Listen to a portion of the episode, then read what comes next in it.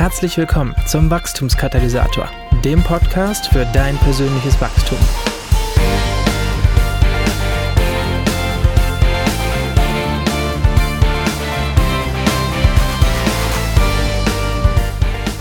Hey, wie schön, dass du wieder eingeschaltet hast. Ich freue mich riesig, dass du mir auch heute wieder dein Ohr leist. In Episode 70 habe ich ein mega starkes Gespräch geführt, das mich total begeistert hat. Ich habe Jürgen Eisen virtuell getroffen und wir haben ganz viel über das Thema Multiplikation miteinander geredet. Falls du nicht weißt, wer Jürgen Eisen ist, dann will ich es dir gerne sagen vorab. Er hat eine wahnsinnige Vision davon, was eine neue Norm für Deutschland und Europa sein soll. Jürgen ist Jahrgang 70 und seit über 28 Jahren verheiratet und hat, wie ich, äh, ebenfalls vier Söhne. Jürgen hat 2009 eine Gemeinde in Berlin gegründet und ist hier bis heute der leitende Pastor der Equippers in Berlin. Jürgen ist außerdem regionaler Direktor und äh, Senior Master Trainer im DCPI, das ist das Dynamic Church Planting International Institute. Er ist im europäischen Leitungsteam von NC2P, National Church Planting Process. Er ist Coach, Sprecher und Founding Partner im John Maxwell Team und er ist Vorstandsvorsitzender von Exponential Europe eine der, wie ich finde, einflussreichsten Bewegungen zum Thema Multiplikation, die es gerade so gibt. Und genau über Multiplikation im Wachstumsprozess habe ich ganz viel mit ihm äh, gesprochen. Und im Interview erfährst du, was die wahre Frucht eines Apfelbaums ist, dass gesundes Wachstum ganz viel mit Kontext zu tun hat und dass es nicht um Extreme, sondern immer wieder um kleine Schritte geht. Jürgen ist überzeugt, dass Erweckung nicht vom Himmel fällt, sondern im Hier und Jetzt stattfindet und Evangelisation letztlich einfach heißt, so zu leben, wie Jesus gelebt hat. Gespannt? Dann viel Spaß beim Interview. Am Ende, und das noch vorab, am Ende dieser heutigen Folge verrate ich dir noch ein kleines Geheimnis. Es wird etwas ganz Neues geben am Podcast Firmament. Um was es geht und wann es losgeht, das erzähle ich dir nach dem Interview mit Jürgen Eisen. Ja, herzlich willkommen. Jürgen Eisen ist hier bei mir in meinem Zoom-Room, in meinem virtuellen äh, Studio und äh, stellt sich meinen Fragen in dieser neuen Episode des Wachstumskatalysators. Und Jürgen, bevor wir ein bisschen persönlicher werden, du ein bisschen was über dich erzählst, äh, meine obligatorische Frage, hast du dir heute, heute Morgen äh, vielleicht schon Zeit für Jesus genommen und äh, wenn ja, wie sah diese Zeit aus? Ja, erstmal vielen Dank, Markus. Schön hier zu sein. Also da muss ich ja ganz ehrlich sein. Ähm, heute Morgen hatte ich ein Pastorenfrühstück und musste früh raus und ich habe tatsächlich mein iPad aufgemacht und in meine Notizen nochmal hineingeschaut, was ich heute Morgen sagen wollte. Mhm. Ähm, wir hatten so ein übergemeindliches Treffen, was ich auch initiiert habe, wo ich mich sehr drauf gefreut habe. Aber es war dann irgendwo ein bisschen mehr strategisch, mhm. um ganz ehrlich zu sein. Aber wenn ich mir Zeit nehme morgens, dann gerne setze ich mich in meinen Stuhl mit meiner Tasse Kaffee und fall so in meinen Sessel und ja, reflektiere ein bisschen. Mhm, mhm. Ja, cool, cool. Ja, Jürgen, wer, wer genau bist du? Eigentlich, äh, weiß nicht, ob dich ähm, alle so kennen. Äh, spätestens nach äh, unserem Interview hier kennt dich quasi jeder. Aber was machst du den lieben langen Tag und was machst du, wenn du mal nichts machst? Ich glaube, du bist sehr busy, machst viele Sachen, aber was, was genau tust du so? Ja, also erstmal bin ich ähm, Vater von vier Kindern und Ehemann. Mhm. So, dann bin ich Pastor, ähm, dann bin ich ähm, Vorstandsvorsitzender für Exponential jetzt. Am Anfang war ich Geschäftsführer, jetzt mehr so der Vorstandsvorsitzende ähm, bin involviert bei DCPI, ähm, dynamisches Gemeindegründungstool oder Teaching-Tool, ähm, bin involviert im BFP für Gemeindegründung, bin involviert in der Region hier, übernehme die Region jetzt als Regionalleiter im BFP. Ergo habe ich genug zu tun. Mhm. Und das Neueste ist, ich werde Großvater. Ja, Und Wahnsinn. Wahnsinn, ja. Ja, genau. Ja, aber das ist ja schon eine ganze, eine ganze Menge. Wenn du mal nichts machst, also was, was machst du dann? Also gibt es solche Lücken? Irgendwann dann das Enkelkind, klar, aber ansonsten? Ja, ich habe das gelernt ähm, und tatsächlich, ich merke, dass Auszeiten total wichtig sind, kreative Phasen. Hm. Ich spiele gern Golf, habe ich mal gelernt, als ich in England war irgendwo und das ist mir hängen geblieben. Meine Jungs auch alle, das ist dann manchmal so eine tolle Zeit, leider viel zu wenig. Hm. Ähm, ich träume von einem Motorrad, was ich gerne wieder fahren möchte, weil und ähm, ich mag alles mit Motor wirklich. Mhm. Und ich habe mhm. vor, vor einiger Zeit auch einen Motorbootführerschein gemacht. Mhm. Und wenn es dann mal so richtig ähm, schöne Sonne, Sonnenschein ist, dann liebe ich es eigentlich mal so ein Boot zu. Ich habe jetzt kein eigenes Boot, aber ähm, einfach ein Boot zu mieten und ein paar Stunden raus. Mhm. Ja. ja, cool. Ich meine, du hast ein paar, nicht ein paar, sondern hast ja einige Aufgaben oder deine Aufgaben, deine Aufgabenfelder äh, umrissen. Das ist ja also wirklich eine ganze Menge. Äh, man spricht ja heutzutage gerne von einem Fokus, von fokussiert sein. Und ähm, ich glaube, Bruce Lee war es, ne, der gesagt hat, äh, also das Erfolgsgeheimnis eines Mannes ist ein laserähnlicher Fokus. Also wie fokussierst du dich oder hältst du das alles für Quatsch, was Bruce Lee und Konsorten so behaupten? Ja, ich glaube, Fokus ist, ist schon extrem wichtig und wichtig, dass man weiß, ähm, ja, was, was eine Berufung ist. Ich habe tatsächlich gemerkt, dass es gar nicht so leicht ist und in meinem Leben auch manchmal gar nicht so leicht war, das herauszufinden. Ähm, ich sage immer, manchmal ist man so ein bisschen, ich bin immer so ein, ich bin kein Experte, sondern kann alles ein bisschen. Das war früher schon so. Und dann, dann ich bin auch, ich sage gerne ja, ich liebe neue Herausforderungen und dann merke ich schon manchmal, dass, ähm, dass ich viele Dinge habe. Hm. Und da muss ich auch immer wieder rein und einfach gucken, dass ich beschneide und gucke, okay, das hast du jetzt für eine Zeit gemacht, aber jetzt geht es auch darum, wieder den Fokus zu gewinnen. Aber grundsätzlich ist mein Fokus, ich mache gerne alles, was Leiter multipliziert. Mhm. Und mhm. das war von Anfang an ein Herzschlag in mir. Ich liebe es, mich mit Pastoren, mit Leitern, Gemeindegründern und Pastorinnen und Gemeindegründerinnen, also einfach Frauen und Männer zu beschäftigen, die einfach eine Berufung haben so dieses Thema Berufung, wenn Gott beruft, dass mir, dass ich das ernst nehme und Menschen da freisetze, ihnen helfe, ihren Platz, helfe, ihren Platz zu finden.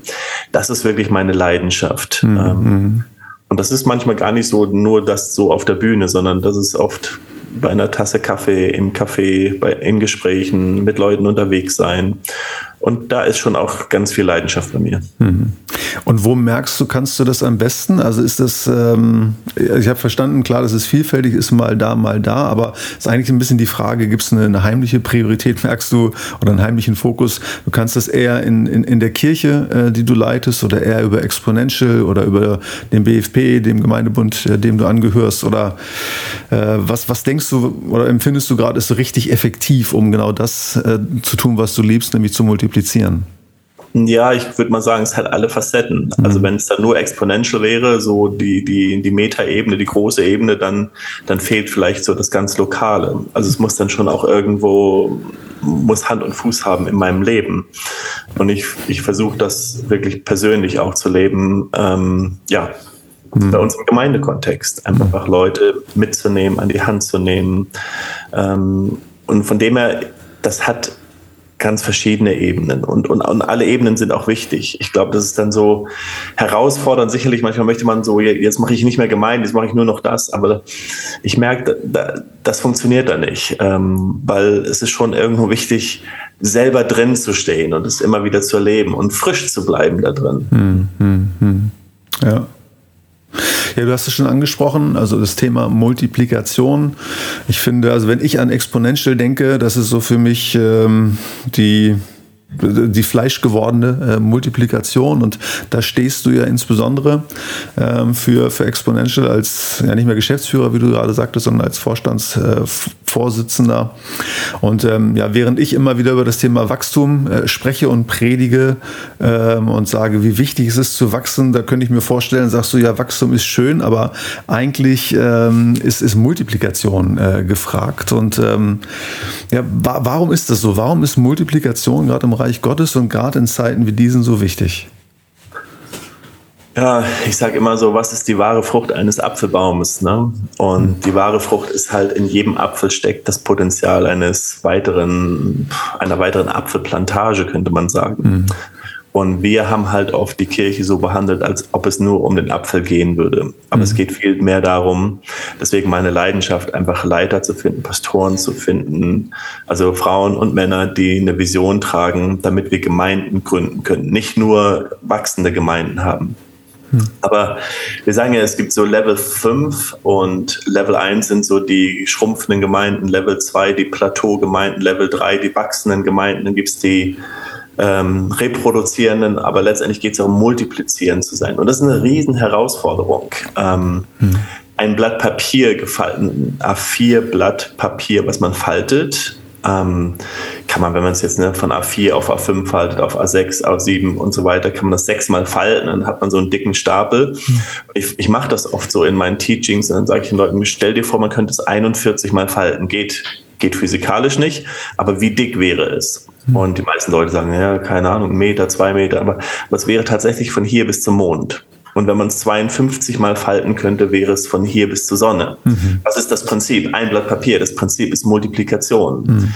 Weil am Anfang ist es alles sehr wenig. Das sieht oft sieht nicht so stark aus, wenn man das Blatt Papier einmal faltet von A4 auf A5. Das ist nicht viel dicker und von A5 auf A6 nicht viel dicker. Aber wenn das immer fortsetzt, wenn es immer weitergeht, die Multiplikation, dann wird es so so powerful, so kraftvoll, wenn jeder Jünger Jünger gewinnt, wenn jede Gemeinde Gemeinde gründet, wenn jeder Pastor Pastoren ausbildet. Also wenn wir immer weitermachen mit dieser Multiplikation.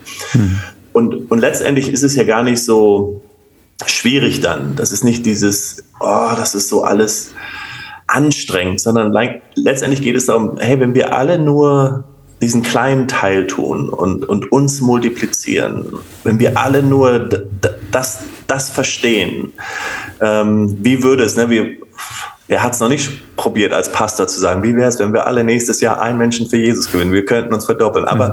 wir wissen, wie schwierig das eigentlich ist. Und aber da Menschen hineinzuführen. Und da glaube ich einfach, aber natürlich fängt es mit Wachstum an. Mhm. Es fängt ja nicht mit Multiplikation. Es fängt erstmal mit einem ganz gesunden Wachstum an, mit einer ganz gesunden Haltung zum, zum Glauben mhm. und ja auch zur Leiterschaft oder Leitung. Mhm. Und dann sollte es aber weitergehen. Mhm. Und dann ist Multiplikation eigentlich das, wozu Gott uns berufen hat von Anfang an. Ne? Seid fruchtbar und mehret euch, also und multipliziert euch ist ja eigentlich das richtige Wort. Mhm. Und das ist ja auch das, was, was wir im Neuen Testament lesen von, ja, vielfältiger Frucht. Mhm, mh. Ja, ja, total spannend. Und ich bin da, ich bin da Feuer und Flamme und äh, ich habe auch all die Bücher gelesen äh, von, von äh, Dave Ferguson ähm, oder John Ferguson meistens zusammen. Ne? Ähm, und dann stelle ich doch aber fest, so in der, in der Kirche bei uns, also wir haben unsere Co-Leiter, die haben, nennen wir jetzt Azubi-Leiter, weil wir dachten, das ist nochmal mehr, ne? es müssen Azubis sein, das sind nicht nur Stellvertreter ähm, und stellen doch aber fest, also gerade auf, auf dieser Ebene, also der Teamleitenden, äh, ist es doch manchmal schwer, äh, so in diese Multiplikationsprozesse äh, hineinzukommen. Und jetzt bist du ja nicht nur äh, der, der, der Chief von Exponential, sondern leitest ja auch äh, die Equippers, also so ist der Name der Kirche in Berlin, die du leitest. Kannst du auch gleich vielleicht mal erklären, warum. Aber ähm, habt ihr Ansätze gefunden, wie das auch, auch im deutschen Kontext vielleicht gut funktioniert? Das ist ja immer so, ja, in Amerika, da ist immer alles, alles riesig, alles super, alles einfach. Äh, aber Deutschland ist dann immer was anderes anderes, aber hast du ermutigende Erfahrungen, die du, die du teilen kannst? Ja, also wir beschäftigen uns ja gerade mit dem ganzen Thema Discipleship, auch bei Exponential. Und natürlich möchte ich das ja auch, dass es reflektiert wird bei uns. Wir tragen den Namen Equippers, was ja Ausrüster heißt. Epheser 4, wo es heißt, dass Gott gegeben hat, Apostel, Propheten, Hirten, Evangelisten und Lehrer zur Ausrüstung der Heiligen. Mhm. So uns, das, der Name ist Programm, sagen wir immer, wir, wir wollen Menschen ausrüsten. Und ähm, wenn ich an eine Multiplikation denke, im Gemeindekontext denke ich, eigentlich geht es darum, mit Menschen einen Weg zu gehen, Prozesse zu gehen. Mhm. Und ich versuche mal so zu erklären, wenn wir Menschen raten würden, das machen wir nicht. Natürlich, wir geben Menschen keine Nummern. Ja? Also soll keines verstehen, die, die geben denen jetzt Nummern. Aber wenn wir es mal tun würden von eins bis zehn, dann wünschen wir uns allen in unseren Kirchen, wir wollen alle die Sechsten und die Siebenen haben oder die Achten. Ne? Wir wollen die Leute am besten fertig haben, übernehmen eine Kleingruppe, leite das und leite hier und alles mögliche. Wir, wir würden so gerne fertige Leute bekommen. Wenn wir das Leben von Jesus anschauen und wie er seine Jünger berief, dann ist es einfach, dass er Menschen genommen hat und mit ihnen einen Weg gegangen ist. Und ich glaube, die große Herausforderung für uns als Kirche ist, Menschen zu nehmen, da wo sie stehen und mit ihnen einen Weg zu gehen. Ich vergleiche das gerne auch mit dem, mit dem Schwimmen also ich habe angefangen, irgendwann da im, wie nennt man das, im Babyschwimmbecken zu sein und rumzuplanschen. Dann mhm. darfst du irgendwann sagen deinen Eltern, ja, du darfst jetzt ins Nichtschwimmerbecken gehen und zieh deine Schwimmringe an und dann kann man schwimmen und dann traut man sich irgendwann im Schwimmerbecken zu sein und darf da rein. Und wenn wir das mit Kirche vergleichen, ist das oft so, wir, wir, wir, haben, wir sind diesen Prozess gegangen und jetzt können wir schwimmen. Und wir sind alle im Schwimmerbecken und all den neuen Leuten rufen wir zu, komm hier, spring rein, spring rein. Und wir geben Menschen nicht die Chance, letztendlich diesen Prozess zu gehen, auch ins Planschbecken zu dürfen, auch nicht Schwimmer zu sein. Und das ist die große Herausforderung der Kirche. Hm. Ähm, 95 Prozent aller Menschen, die zum Glauben kommen, kommen ähm, im Alter unter 26 zum Glauben, sagen Statistiken. Hm. Ähm, und ähm, wir bauen Kirche für Menschen, oder oft bauen wir Kirche für Menschen über 26. So die große Herausforderung ist, Menschen diesen Prozess zu geben, junge Menschen mitzunehmen, eine Kirche von allen Generationen zu sein, aber dass die Generation, die älter ist, nicht diesen Anspruch hat, ja, es geht jetzt nur noch um mich, um meine Präferenzen, um mein Schwimmerbecken. Ich kann ja schwimmen, mhm. sondern ich habe eine Verantwortung, Menschen mit an die Hand zu nehmen. So letztendlich muss jeder in der Kirche sich berufen fühlen, ich bin nicht hier für mich, sondern ich bin hier für die Menschen, die noch gar nicht hier sind. Mhm. Ich würde mal sagen, das ist das, was ich spüre, auch Gott tut weltweit, dass das Missionale, der Auftrag der Kirche doch wieder viel stärker wird. Wir sind nicht nur hier, um tiefer, tiefer, tiefere Lehre und, und, und mehr Herrlichkeit. Und, und ich muss immer aufpassen, was ich sage, weil ich, ich weiß, ich kann manchmal ein bisschen sarkastisch klingen, aber ähm, dass, wir, dass wir so in die Richtung gehen, sondern dass wir sagen, nee, ähm, es geht darum, wir haben einen Auftrag zu erfüllen. Und unser Auftrag ist, hey, jeder hat einen Auftrag. Wir haben verschiedene Positionen, ja, da gibt es den Pastor, gibt es den Lobpreisleiter, da gibt es den Kleingruppenleiter, aber wir haben alle gemeinsam Auftrag. Da ist keiner besser oder schlechter. Wir haben alle den Auftrag, Menschen mitzunehmen ähm, auf diese Reise. Und in dieser Welt, in der wir leben, Mensch, Menschen sind kaputt und kommen mit allen möglichen Hintergründen und Geschichten und, und wir sind als Kirche in einem Ort, wo, man, wir sind umgeben von kaputten Menschen. Mhm. Und wir müssen die Gnade haben, ähm, die Jesus hatte, ähm, Menschen mitzunehmen. Mhm. Ähm, wenn ich das nochmal, ein Gedanke noch dazu wir leben in einem Spannungsfeld und mhm. immer wenn man versucht, Spannung aufzuheben, macht man was kaputt. Ähm, mhm. Ich kann die Spannung natürlich aufheben, zum Beispiel, und sagen, okay, wir sind jetzt ganz liberal und uns ist alles egal. Oder ich hebe die Spannung auf und sage, wir sind total schwarz-weiß konservativ. Genauso. Ähm, aber weder noch. Wir sind vielleicht konservativ in unserem Glauben, in unseren Überzeugungen, in dem Wort Gottes, aber wir sind ganz Gnade, ähm, voll Gnade. Und wir leben in einem Spannungsfeld. Und dieses Spannungsfeld können wir nicht auf. Wir leben da drin. Hm. Und das ist die große Herausforderung für die Kirche, in diesem Spannungsfeld zu leben. Wir wollen das immer so gerne auflösen. In dem Moment, wo ich auflöse, habe ich kein Momentum mehr. Und, und diese Spannung habe ich mit ganz vielen Dingen. Auch in Leidenschaft habe ich diese Spannung ne? zwischen Stabilität und Flexibilität, zwischen Zukunft und Jetzt. Und, und ich, ne, das gibt so viele Spannungsfelder. Und, und als Leiter, als Pastor, als Unternehmer könnte man sagen, man muss lernen, in diesem Spannungsfeld zu arbeiten, weil da liegt eigentlich die Kraft drin. Und Jesus hat das auf hervorragende Weise gemacht. Hm, hm. Naja, auch das Spannungsfeld zwischen Performance ähm, und, und Bevollmächtigung ja irgendwie. Ne? Also, dass du sagst, okay, klar, wir wollen attraktive Veranstaltungen vielleicht oder zumindest verlässliche Gottesdienste, sagen wir es mal so. Ne? Genau. Aber, also wo ist, aber wo ist der Raum, um Leuten äh, Bühne zu geben? Ne? Irgendwo müssen die, die irgendwo anders ja performen, das ja auch mal gelernt haben. Das ja, und Dave Ferguson schreibt das in seinem Buch so fantastisch, ne? Mit dem, mit dem Fahrrad, mit dieser, mhm. mit diesem Treten, wo er sagt, auf der einen Seite hast du Reproduktion und auf der anderen Seite hast du halt diesen, nicht Perfektionismus, aber dieses, dieses Exzellenz. Und wenn du nur auf Exzellenz gehen würdest und immer so, alles muss gut sein, alles, dann, dann hast du keine Reproduktion, dann hast du keine Multiplikation. Das heißt, in dem Moment, wo ich Menschen eine Chance gebe, mhm. habe ich auch, sagen wir mal, nicht immer die, super, super, super Exzellenz. Ähm, mhm. Natürlich gibt es verschiedene Formen, wo ich üben kann, wo ich trainieren kann. Aber ja, es ist wichtig. Mhm. Ähm, mhm. sonst, sonst funktioniert es nicht. Ja. Jürgen, ich habe verstanden, äh, dass du sagst, okay, also die Grundlage von Multiplikation ist, dass man, dass man Leute mit reinnimmt, dass man, dass man sie zu, zu Jüngern macht und so. Ähm, aber wenn ich jetzt mal so für, für mich denke, äh, ich komme in deine Kirche, äh, werde, werde Teil deiner Kirche und, und merke für mich, man, ich bin irgendwie auf einem Plateau, ich, ich wachse nicht und ich komme zu dir und sag, sag mal, Jürgen, ich, ich komme nicht von der Stelle. Wäre dann tatsächlich dein erster Rat zu sagen, okay, also dann, dann, dann kümmere dich um irgendwen, also krieg eine Aufgabe oder krieg einen Menschen, in den du dich investierst. Äh, ist, ist es das in jedem Fall? Oder ist das vielleicht ein Element und sind da noch, sind da noch andere? Oder ähm, ist, das, ist das schon eigentlich eigentlich der Schlüssel, den du, den du hier darstellst? Ja, sicherlich gibt es mehrere Schlüssel. Mhm. Also für den einen können es sein, dass es Beschneidung ist. Ne? Jesus erzählt uns ja auch das Gleichnis, ähm, wenn etwas nicht wächst, ähm, einfach Beschneidung zu erleben, wachsen. Ähm, das kann ja möglich sein, dass man oder dass man mit Dingen in seinem Leben arbeiten muss, einfach Vergangenheit bearbeiten muss. Aber grundsätzlich geht es darum, glaube ich, ähm, ich, ich liebe diese Geschichte vom verlorenen Sohn und sie ist so Teil unserer Kirche geworden, weil der verlorene Sohn geht und sagt, Vater, gib mir mein Erbe, gib mir. Und als Christen leben wir auf diese Haltung, gib mir. Viele Christen leben so, gib mir Gesundheit, gib mir, ähm, gib mir eine Frau, gib mir Kinder oder gib mir einen Ehepartner und dann irgendwann gib mir mehr Zeit und gib mir einen anderen Ehepartner. gib mir, gib mir, gib mir. Ähm, aber er kommt ja zurück und sagt, mach mich, mach mich zu einem deiner Diener. Und ich glaube, das ist der Prozess, den Gott mit uns allen Menschen gehen möchte. Nicht so, Gott gibt mir, sondern Gott macht mich zu einem deiner Diener. Mhm. Weil in dieser Dienerschaft, in diesen, wir sind keine Sklaven. Da ist ein riesen Unterschied zwischen Sklave und einem Diener. Ein Diener ist einer, der es selber möchte, einer, der selber Antrieb hat, einer, der sagt, ich will mich hingeben. Und ein Sklave ist einer, der muss. Und ähm, wir wollen keine Sklaven, sondern ich sage mal, wir wollen Diener, Menschen, die sagen, ich will gerne. Aber ich glaube, das ist Wachstum. Mhm.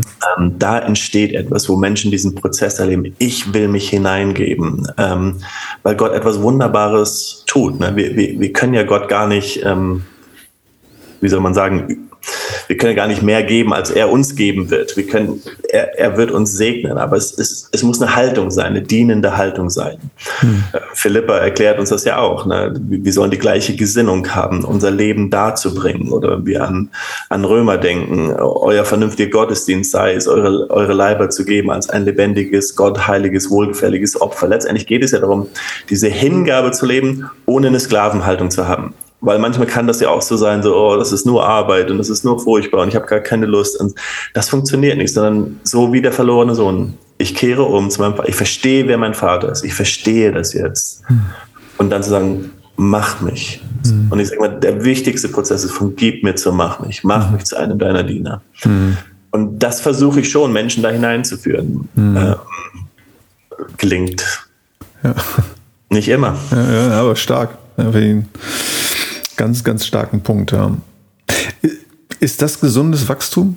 Also, dass, dass Leute von diesem Gib mir zu einem Mach mich äh, kommen? Oder würdest du sagen, ich meine, es wächst ja alles Mögliche, auch Kirchen äh, wachsen und ähm, dann stellt man dann und wann ja vielleicht auch die Frage, also ist das gesund äh, gewachsen und äh, nicht, nicht alles, was wächst, ist gesund. Ne? Also Krebs wächst auch, ist, ist, nicht, ist nicht gesund, aber so ach, der, der Kern eines gesunden Wachstums, ist das für dich diese, diese Dienerschaft, diese Dienstbereitschaft, diese Hingabe an Gott? Das habe ich verstanden. Ne? Das kann man natürlich auch sehr manipulativ irgendwie verstehen und, und äh, umdeuten, dass das darum nicht geht, ist uns, glaube ich, klar. Aber ja, was, was ist geistig, äh, gesundes Wachstum sonst noch für dich? Ja, gute Frage. Ähm, ich würde sagen, wichtig ist immer den Kontext zu sehen. Mhm. Ähm, was ist ein gesundes Wachstum für ein Baby? Was ist ein gesundes Wachstum für einen erwachsenen Menschen? Was, was ist gesund? Das ist sehr unterschiedlich. Was ist ein gesundes Wachstum? Ja, ich erwarte nicht von einem Apfelbaum, den ich gerade gepflanzt habe, im nächsten Jahr, dass ich eine reiche Ernte einbringe, sondern ich, ich erwarte vielleicht ein bisschen Frucht oder ich erwarte, dass Blüten da sind. Ich erwarte, dass der Stamm ähm, stärker wird und wächst, dass der Baum. Und ich glaube, es ist wichtig, dass wir immer Kontext sehen, dass wir Menschen auch nicht überfordern, sondern dass wir auch Zeit geben. Wir sind ja nicht auf dem, auf dem Sprinterrennen, wo es nur darum geht, so ganz schnell, sondern es geht ja darum, irgendwo den Marathon unseres Lebens sozusagen zu laufen. Mhm. Und bei Kirchen ist es ja genau das Gleiche. Das ist natürlich super. Wir wünschen uns das ja alle. Ähm, dass der Himmel aufgeht und wir Erweckung haben und die Kirche sich verdoppelt, obwohl, ich weiß gar nicht, ob wir es hantieren könnten. ähm, aber die Frage ist immer, was ist gesundes Wachstum? Und gesundes Wachstum ist für mich einfach Schritte nach vorne gehen, im Prozess sein.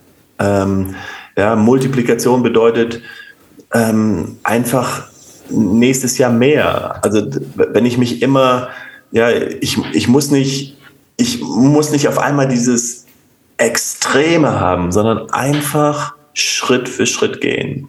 wenn die, ja, ich sage, in unserer Kirche, wir sind gerade dabei, wir haben integriert, wir haben Integrationstreffen gehabt von wie, wie viele Menschen wir integriert haben und wir haben halt gesehen, wir haben 50 neue Leute innerhalb der ersten sechs Monate unserer Gemeinde integriert in ganz verschiedenen Prozessen und sagen, das ist super. Wir gehen mit diesen Menschen den Schritt und dann werden sie wahrscheinlich nicht schaffen, alle 50 wirklich zu integrieren oder zu halten. Da gibt es verschiedene Geschichten, aber einfach diesen kontinuierlichen Ansatz des Wachstums zu haben, auch in meinem persönlichen Leben. Ich, nur weil ich, keine Ahnung, irgendeinen Podcast verfolge oder irgendeinen Superstar-Prediger irgendwo sehe, heißt es ja nicht, dass ich jetzt so, morgen muss ich das auch haben, sondern zu sagen, okay, was, was sind die Schritte für mich, um meinen nächsten Schritt zu gehen? Was ist dein nächster Schritt? Mhm. Das ist für mich gesund. Mhm. Ähm, keine Überforderung, aber immer, immer Entwicklung zu haben. Mhm. Und wie ist es bei euch, bei den Equippers? Ähm, also ganz konkret, ich meine, klar, es ist immer individuell, ist, ist ja logisch, ne, weil jeder steht ja woanders, dann sieht der nächste Schritt immer auch, auch anders aus. Aber gibt es trotzdem bei euch, gibt es ein, gibt's ein Konzept, gibt es ein Schema, gibt es so Parameter, wo ihr sagt, also zu einem Wachstum, zu einer Jüngerschaft, mhm. äh, da gehört für uns äh, wahrscheinlich der Klassiker eine Kleingruppe, aber ähm, gibt es da noch, noch andere Sachen oder vielleicht denkt ihr da ganz, ganz quer, hätte ich fast gesagt, darf man nicht sagen, ne, aber ganz, ganz out ja, of the haben, ich glaube, wir haben verschiedene Ansätze. Also ein Ansatz sagen wir immer, wir sind ein Haufen Freunde, die einander helfen, höher in Gott zu gehen. Mhm. A lot of friends going higher in God. So, mhm. wir, wir, wollen einfach Freundschaft leben. Wir haben verschiedene Aufgaben, verschiedene Titel vielleicht und alles mögliche. Aber erstmal sind wir alles Freunde. So, wir wollen freundschaftlich unterwegs sein. Aber natürlich, wir sagen, das ist immer toll, wenn Leute nicht nur im Gottesdienst kommen, sondern Teil einer Community sind oder ein Teil einer, eines Dienstes oder Kleingruppe sind. Also Gemeinschaft. Gemeinschaft ist total wichtig. Ich präge mal die drei Gs. Wir brauchen Gemeinschaft, wir brauchen Gespräche, wir brauchen Gebet geht. Das sind so, auch in Kleingruppen wollen wir das einfach leben. Mhm. Aber dann fordere ich natürlich unsere Leute heraus und sage, ähm, gerade die Leiter heraus und sage, ähm, das, was Dave Ferguson prägt, ne? Ähm, ich mache und du schaust zu, ich mache und du hilfst, du machst und ich helfe dir ähm, und dann du machst und jemand anders schaut dir zu. So, und meine Frage ist immer so, wenn du machst, wer schaut dir zu oder wer hilft dir? Mhm. Und, und das muss, also wenn wir über Multiplikation wirklich sprechen, dann ist es genau das. Also geh nicht allein durch, leite dein Team nicht alleine, sondern guck, dass da jemand ist, den du einfach sagst, hey, hast du nicht Lust reinzuschauen und mitzuschauen und, und das nicht als, wie sagt man im Englischen so Rocket Science, das nicht kompliziert zu machen, das nicht als äh, so, oh, das ist ein ganz schwieriger Prozess und Jesus hat ja auch nicht die Jünger berufen und gesagt, das ist ganz schwierig jetzt die nächsten drei Jahre. Dann haben gesagt, komm, folgt mir nach. Und die waren glücklich. Da war jemand, der etwas in ihnen gesehen hat und sie sind ihm nachgefolgt. Und einfach, Menschen wollen das. Da ist jemand, der etwas in mir sieht. Da ist jemand, der mich wahrnimmt und sagt, hey, ich glaube, du kannst das hier machen. Und ich habe gerade so eine Geschichte von jemand bei uns, der im Technikteam ist und eigentlich so, wie soll man sagen, ähm, ja, ich will das jetzt gar nicht falsch beschreiben, aber irgendwo das Leben hat ihn sehr gekennzeichnet. Hm. Sehr schwierig und psychisch extrem herausgefordert aber so happy, dass einfach jemand etwas gesehen hat in ihm und sagt, darf ich das wirklich hier machen? Darf ich das für immer machen? und ähm, man freut sich einfach und man sieht auf einmal Entwicklung und Leute tauen auf. Und ich, ich glaube, Jesus hat in uns etwas gesehen. Und es ist wichtig, dass wir etwas in anderen Menschen sehen. Mhm. Immer. Wir mhm. müssen etwas sehen in anderen Menschen. Ich mhm. sehe was in dir. Mhm, mhm. Ja, ja, ja, cool.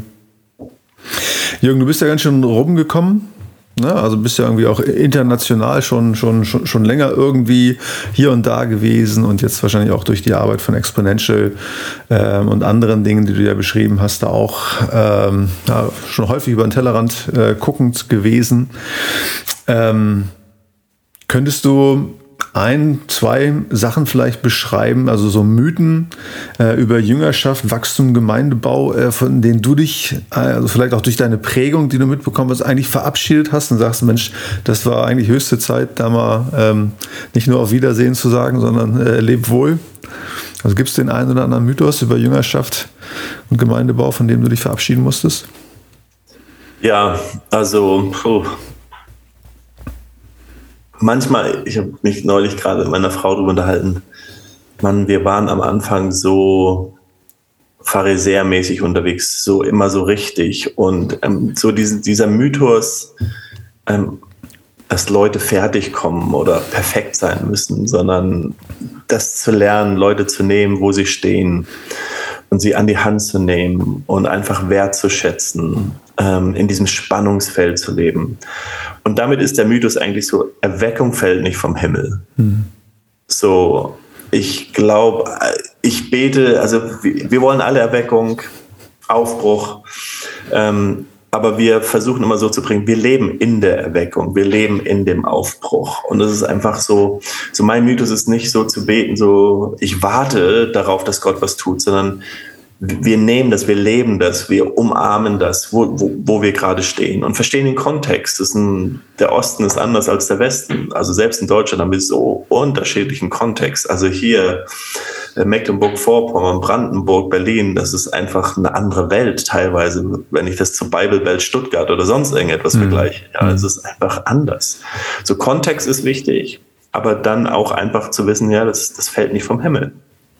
Und Evangelisation heißt nicht den Leuten die Bibel um die Ohren zu hauen und Wahrheiten ins Gesicht zu knallen, die sie gar nicht hören wollten, sondern zu lernen, wie Jesus gelebt hat, Menschen mitzunehmen, eine Beziehung zu bauen, äh, Menschen zu lieben, wertzuschätzen. Erstmal, erstmal da, wo sie stehen. Und so, das ist so, was ich versuche zu leben, zu prägen, ähm, was mir auch immer größer wird hier in der Stadt, wo ich einfach sage, wenn wir nicht relevant sind für die Menschen, die hier in, dem Kontext, wo wir leben, dann, dann schaffen wir es auch nicht, Menschen äh, mit dem Evangelium zu begeistern. Mhm. Ja. Und ist das, was du jetzt gerade schilderst, ist das äh, vielleicht auch ganz stark äh, auf den Einfluss von äh, Fergusons Büchern zurückzuführen. Also ich meine, Hero Maker, Exponential, Big Idea Prinzip, glaube ich, sind die drei Bücher, die in Deutsch übersetzt sind. Ich weiß gar nicht, ob es noch mehr gibt. Also, aber ist das oder ist das auch nur ein Fragment? Also würdest du sagen, hey, da ist auch bei mir äh, so viel mehr ähm, und du bist, bist dann, hast du auch schon beschrieben, mehr als nur das, vielleicht das Gesicht von, von Exponential. Aber also kann, kannst du das irgendwie auf, aufmessen, also wie, wie, wie sehr dich das geprägt hat oder verändert hat? Mm, also ich denke, ich war schon immer so ein bisschen unterwegs. Mhm. Also es hat mich alles so ein bisschen geprägt. Aber Dave hilft natürlich, eine Sprache, das Narrative zu geben, damit man etwas formulieren kann. Mhm. Also zum Beispiel Level 5 hat mir total geholfen, einfach eine Sprache zu finden, wo stehen wir, wo, wo kann man mich einordnen, wo kann man, wo kann ich helfen, Gemeinden einzuordnen, wo sie stehen. Und, und Hero Maker, das das Prinzip der Multiplikation von Leitern, das hilft dir, eine Sprache zu finden. Oder Discipleship oder Together war ja auch ein Thema, was wir ähm, aufgenommen haben, ne? das, das Ganze zusammen. Wir, wir werden Level 5 Gemeinden nicht haben, wenn jeder allein, also Equippers alleine, wir schaffen nicht Level 5 Gemeinde zu sein nur wenn wir zusammenarbeiten, nur wenn wir andere Menschen auch umarmen und, und gemeinsam unterwegs sind. Und ich würde sagen, so vieles ist jetzt Leute sehen, lesen vielleicht auch einiges und denken, ja, das ist nichts Neues oder, aber es ist einfach eine Sprache und die Sprache prägt. Und wir versuchen auch durch Exponential einfach eine Sprache zu prägen. Wir haben das ja auch in unserem Bund erlebt, ähm, Gemeindegründung, wenn wir, wenn wir 20 Jahre zurückdenken, Gemeindegründung, das waren Exoten, das waren, keine Ahnung, das waren Nerds oder was reden die da immer? Ja. Ähm, und heute ist es einfach, wir haben das geprägt, wir haben ein Narrative, also eine Sprache geprägt und, und darüber gesprochen. Und heute ist es so, die, die Sprache ist einfach, okay, wo gründet ihr Gemeinden oder wollt ihr einen Campus gründen? Wollt ihr noch irgendwo einen Standort haben? Das ist normal geworden, das ist geprägt worden und das hilft. Und da hat Dave einen enormen Job getan. Und Dave ist wirklich, ist ein Freund, ähm, stellt alles zur Verfügung. Exponential USA ist, ist großartig, generös in der Art und Weise, wie sie mit uns hier in Europa auch arbeiten. Es macht wirklich Freude und Spaß, mit ihm unterwegs zu sein. Hm. Und was ich an Dave liebe, er, lieb, er lebt es. Hm erlebt es persönlich. Also er erzählt Geschichten, wie er Menschen zum Glauben führt, wie er Kleingruppe hat und sein Freund zum Glauben gekommen ist. Und äh, das begeistert mich. Das ist mhm. nicht irgendwie eine Theorie oder irgendwie eine abgespacede Strategie, sondern hm. das ist lebendig, das mhm. ist sehr authentisch. Hm. Ja, cool. Ja, und jetzt schon fast ähm, auf die Zielgerade einbiegend, was unser Interview angeht. Äh, du hast schon ein bisschen erzählt von Exponential, aber ähm, kannst du vielleicht noch mal kurz beschreiben, also was versucht Exponential Deutschland bzw. Europa, äh, so muss man ja sagen, äh, also was, was sind so die großen Ziele, ähm, die, die Absichten und ja, wie ist vielleicht der momentane Bericht äh, zur Lage? Ähm, wie es so momentan aussieht, was, was ihr wahrnehmt ne, in eurem Bemühen, dieses oder jenes zu tun, was du uns gleich erzählen wirst. Ja. Hier ist unsere wahnsinnige Vision. Wir möchten gerne, dass Reproduktion und Multiplikation von Leitern oder von Jüngern, von Leitern und Gemeinden die Norm in Europa wird. Mhm. Das ist das Normalste. So, mhm. da kann man sagen, puh, das ja, cool. ist verrückt. Mhm. Ja, aber eigentlich, das muss eigentlich die Norm sein, könnte man sagen. So, das ist erstmal so unser Ansatz. Ähm, und äh, wir hatten ja am, ursprünglich war unsere Vision, wir starten eine Konferenz in Berlin 2020 war das Ziel. Ähm, ich habe hier noch Flyer rumliegen und alles mögliche Merch rumliegen so von dieser Konferenz und dann kam Corona und ähm, alles wurde anders. Und wir haben uns ja dann auch gefragt, okay, was will Gott uns sagen? Was können wir anders machen? Wir haben dann mit Roundtables angefangen hatten beim ersten Mal, als wir das gemacht haben, 100 runde Tische in ganz Europa verteilt und haben viele Menschen erreicht mit dem Thema. Und jetzt haben wir regionale Konferenzen. Dieses Jahr haben wir Konferenzen in Großbritannien, im Norden von Europa, in, in Frankreich, in Spanien, in Deutschland, in, im, im östlichen. Ähm, wir sind noch dabei, mit der Ukraine, mit Polen zu arbeiten, Moldawien. Ähm, wir wollen einfach auch weil es gut ist und weil wir kontextualisieren wollen, so die Werte ähm, und auch irgendwo die Prinzipien rüberbringen, aber natürlich auch den Menschen die Möglichkeit geben, das in ihren Kontext zu übersetzen und, und zu formulieren, haben wir jetzt ja regionale Konferenzen und werden durch die regionalen Konferenzen viel mehr Menschen erreichen, als wir das hätten durch eine große Konferenz hier in Berlin für ganz Europa. Mhm. Sprachlich ist es einfacher und vom Kontext ist es einfacher. Und dann werden wir auch noch runde Tische haben, wo Leute das vertiefen können in ihren Gemeinden, in ihren Teams oder in ihren Städten mit verschiedenen Gemeinden zusammen, ähm, um einfach dieses Thema immer und immer wieder letztendlich zu reflektieren. Und wir gehen einfach verschiedene Themen durch. Wir haben ja angefangen einfach mit diesem mit der Kultur der Multiplikation, haben erstmal darüber gesprochen, wie wichtig es ist, überhaupt dieses Thema zu haben. Dann haben wir über Level 5 gesprochen, dieses Zusammen, Together. Wir schaffen das nur, wenn wir zusammenarbeiten. Wir brauchen Einheit, Einheit im Leib. Wir brauchen eine Königsreich, ähm, Philosophie, Strategie. Dann geht es jetzt um Discipleship. Was bedeutet es wirklich, Jünger zu machen und, und und das nicht gegen Kirche auszuspielen, nicht so eine Jüngerschaftsbewegung, sondern wir brauchen Kirche nicht mehr, sondern hm. Kirche hat den Auftrag, Jünger zu machen und, und darin aufzugehen. Und dann nächstes Jahr ist Hero Maker, wir werden es ein bisschen anders nennen, aber es geht darum, wie können wir Leiter multiplizieren? Wie können Leiter andere Leiter ausbilden? Wie können wir das ganze Thema nehmen, dass wir nicht nur den Superstar haben, sondern den haben, der sagt, okay, meine Aufgabe ist es, andere Leiter auszubilden. Mhm. So, das ist so das, was wir gerne tun wollen. Mhm. Welche Rolle spiele ich dabei? Ich war am Anfang der CEO, der Geschäftsführer, jetzt bin ich mehr der President und leite unser Board. Und Eugen Auckland, wir sind beide die Gründer von Exponential Europa zusammen mit Dave. Er hat mehr die Geschäftsführerrolle, aber wir versuchen es einfach gemeinsam zu machen. Aber ich merke einfach durch meine vielen Aufgaben, ich muss einfach auch ein bisschen haushalten und hm. sehen, wo ich meine inne. Ich bin gerne immer dafür da, für das große Bild, für die Strategie. Und ich brauche immer ein Team um mich herum für die Ausführung, für Dinge umzusetzen. Das ist im Gemeindeleben so, das ist überall. Ähm, ich bin so dann schon ein bisschen mehr der Visionär. Hm. Auch gute Leute an meiner Seite. Ja. Ich schaffe das auch gar nicht alleine. Ja. ja. Ja, ja, cool. Ja, Reproduktion, Multiplikation ist die Norm, die neue Norm in Europa.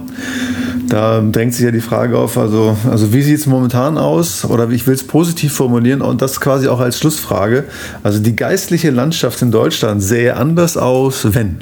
Also was würdest du zum Schluss sagen, ähm, die Situation betrachtend äh, in den ganzen Herausforderungen stehen äh, und jetzt mal auf Deutschland fokussiert, die geistliche Landschaft in Deutschland sähe anders aus, wenn?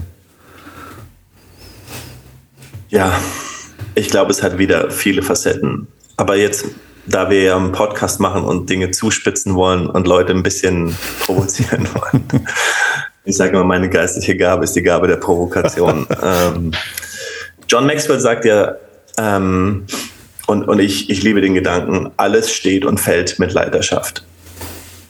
So, wenn wir das glauben, und ich glaube das, das ist, ist, ein, ist ein fester Bestandteil meines, meiner, meiner Werte. Letztendlich hat es etwas. Ich merke in meiner Gemeinde, das Team funktioniert, wenn das, die Leitung des Teams funktioniert. Oder ich merke, ich bin auch als Gemeindeberater ja unterwegs. Das hat oft was mit Leitung und Leiterschaft zu tun, dem Pastor, dem, dem Ausrüster, dem Hero Maker, wie Dave das ausdrückt. Ähm, unsere geistliche Landschaft sieht anders aus, wenn wir ein neues Modell von Leiter prägen. Und dieses Modell heißt nicht, wir brauchen nicht den einen Typus Leiter. Ich sage nicht, wir brauchen einen starken Leiter, der alles dies macht oder jenes macht. Wir, wir brauchen alle möglichen. Wir brauchen Leiterinnen, wir brauchen Frauen, wir brauchen Männer, verschiedene Typen, introvertiert, extrovertiert, diese Begabung, jene. Das hat gar nichts damit zu tun. Aber es hat etwas damit zu tun. Wir brauchen Leiter, ähm, die gesund sind, das ist ja das emotionale Gesundheit, was auch so stark geprägt wird. Menschen, die gesund sind, gesund unterwegs sind und letztendlich andere Menschen in ihre Berufung führen, in den Gedanken der Multiplikation. Wenn jeder Pastor zwei andere Pastoren ausbilden würde, also wenn ich nichts anderes tun würde und jeder andere Pastor sagen, okay, aus, ich mache aus mir zwei, ich bilde zwei aus und dann sind wir zwei und die zwei haben die Kraft und Power ähm, na, das, das wäre das Prinzip der Multiplikation. Und mhm. wie, wie großartig wäre das? Mhm. Aber wir sehen, wir haben einen Mangel an Leitern und Pastoren. Ähm, und ich würde sagen, die geistliche Landschaft wird sich verändern, wenn wir es schaffen, ähm, auch dieses Amt des Pastors, des Leiters, des Gemeindegründers, des Mitarbeiters in der Gemeinde aktiv sind, wenn wir das wieder attraktiv machen, wo Leute sagen, ich habe Freude und ich habe Spaß, im Reich Gottes zu arbeiten. Hm. Ja, super. Ja, dann machen wir das so. Genau. Come on, let's doch, do it. Let's do it. Ja, das ist doch, das ist doch ein, ein, gutes Schlusswort. Jürgen, ich danke dir ganz, ganz herzlich äh, für die Zeit, die du dir genommen hast für den Wachstumskatalysator. Ich danke dir, Markus. Das war also das Interview von mir und Jürgen und hier jetzt noch die versprochene Ankündigung eines neuen Podcast-Formats. Am 4. November 2022 wird 316 zehn Jahre alt und genau am 4.11. erscheint überall dort, wo es Podcasts gibt, ein neuer Podcast von mir und meinem geschätzten Kollegen Tommy Meissner, dem Pastor von 316 in Hannover Altwambüchen. Der Podcast, den wir produzieren, heißt In Führung gehen und es geht um das Thema Leadership. Im Gegensatz zu vielen christlichen Leadership-Podcasts, die es ja schon gibt, richtet sich unser Podcast aber nicht an die Top-Leader, an die Geschäftsführer, an die Leiter von Organisationen oder Pastoren. Uns geht es eher um die Leitungsebene, wo Männer und Frauen als Kleingruppenleiter, als Bandleiter oder als Teamleiter dienen. Das sind meist Ehrenamtliche, die das so nebenbei tun. Und die wollen wir inspirieren und befähigen, ihren Job richtig gut zu machen, um damit in Führung gehen zu können. Und wir wollen das Thema Leadership erlernbar machen, damit sich noch mehr trauen, eine Führungsposition zu bekleiden, eben in Führung gehen. Also merkt euch den 4. November 2022 vor und hört dann die erste Folge von In Führung gehen, dem Leadership Podcast von 316. Das soll es gewesen sein für heute. Bis zum nächsten Mal. Euer Markus.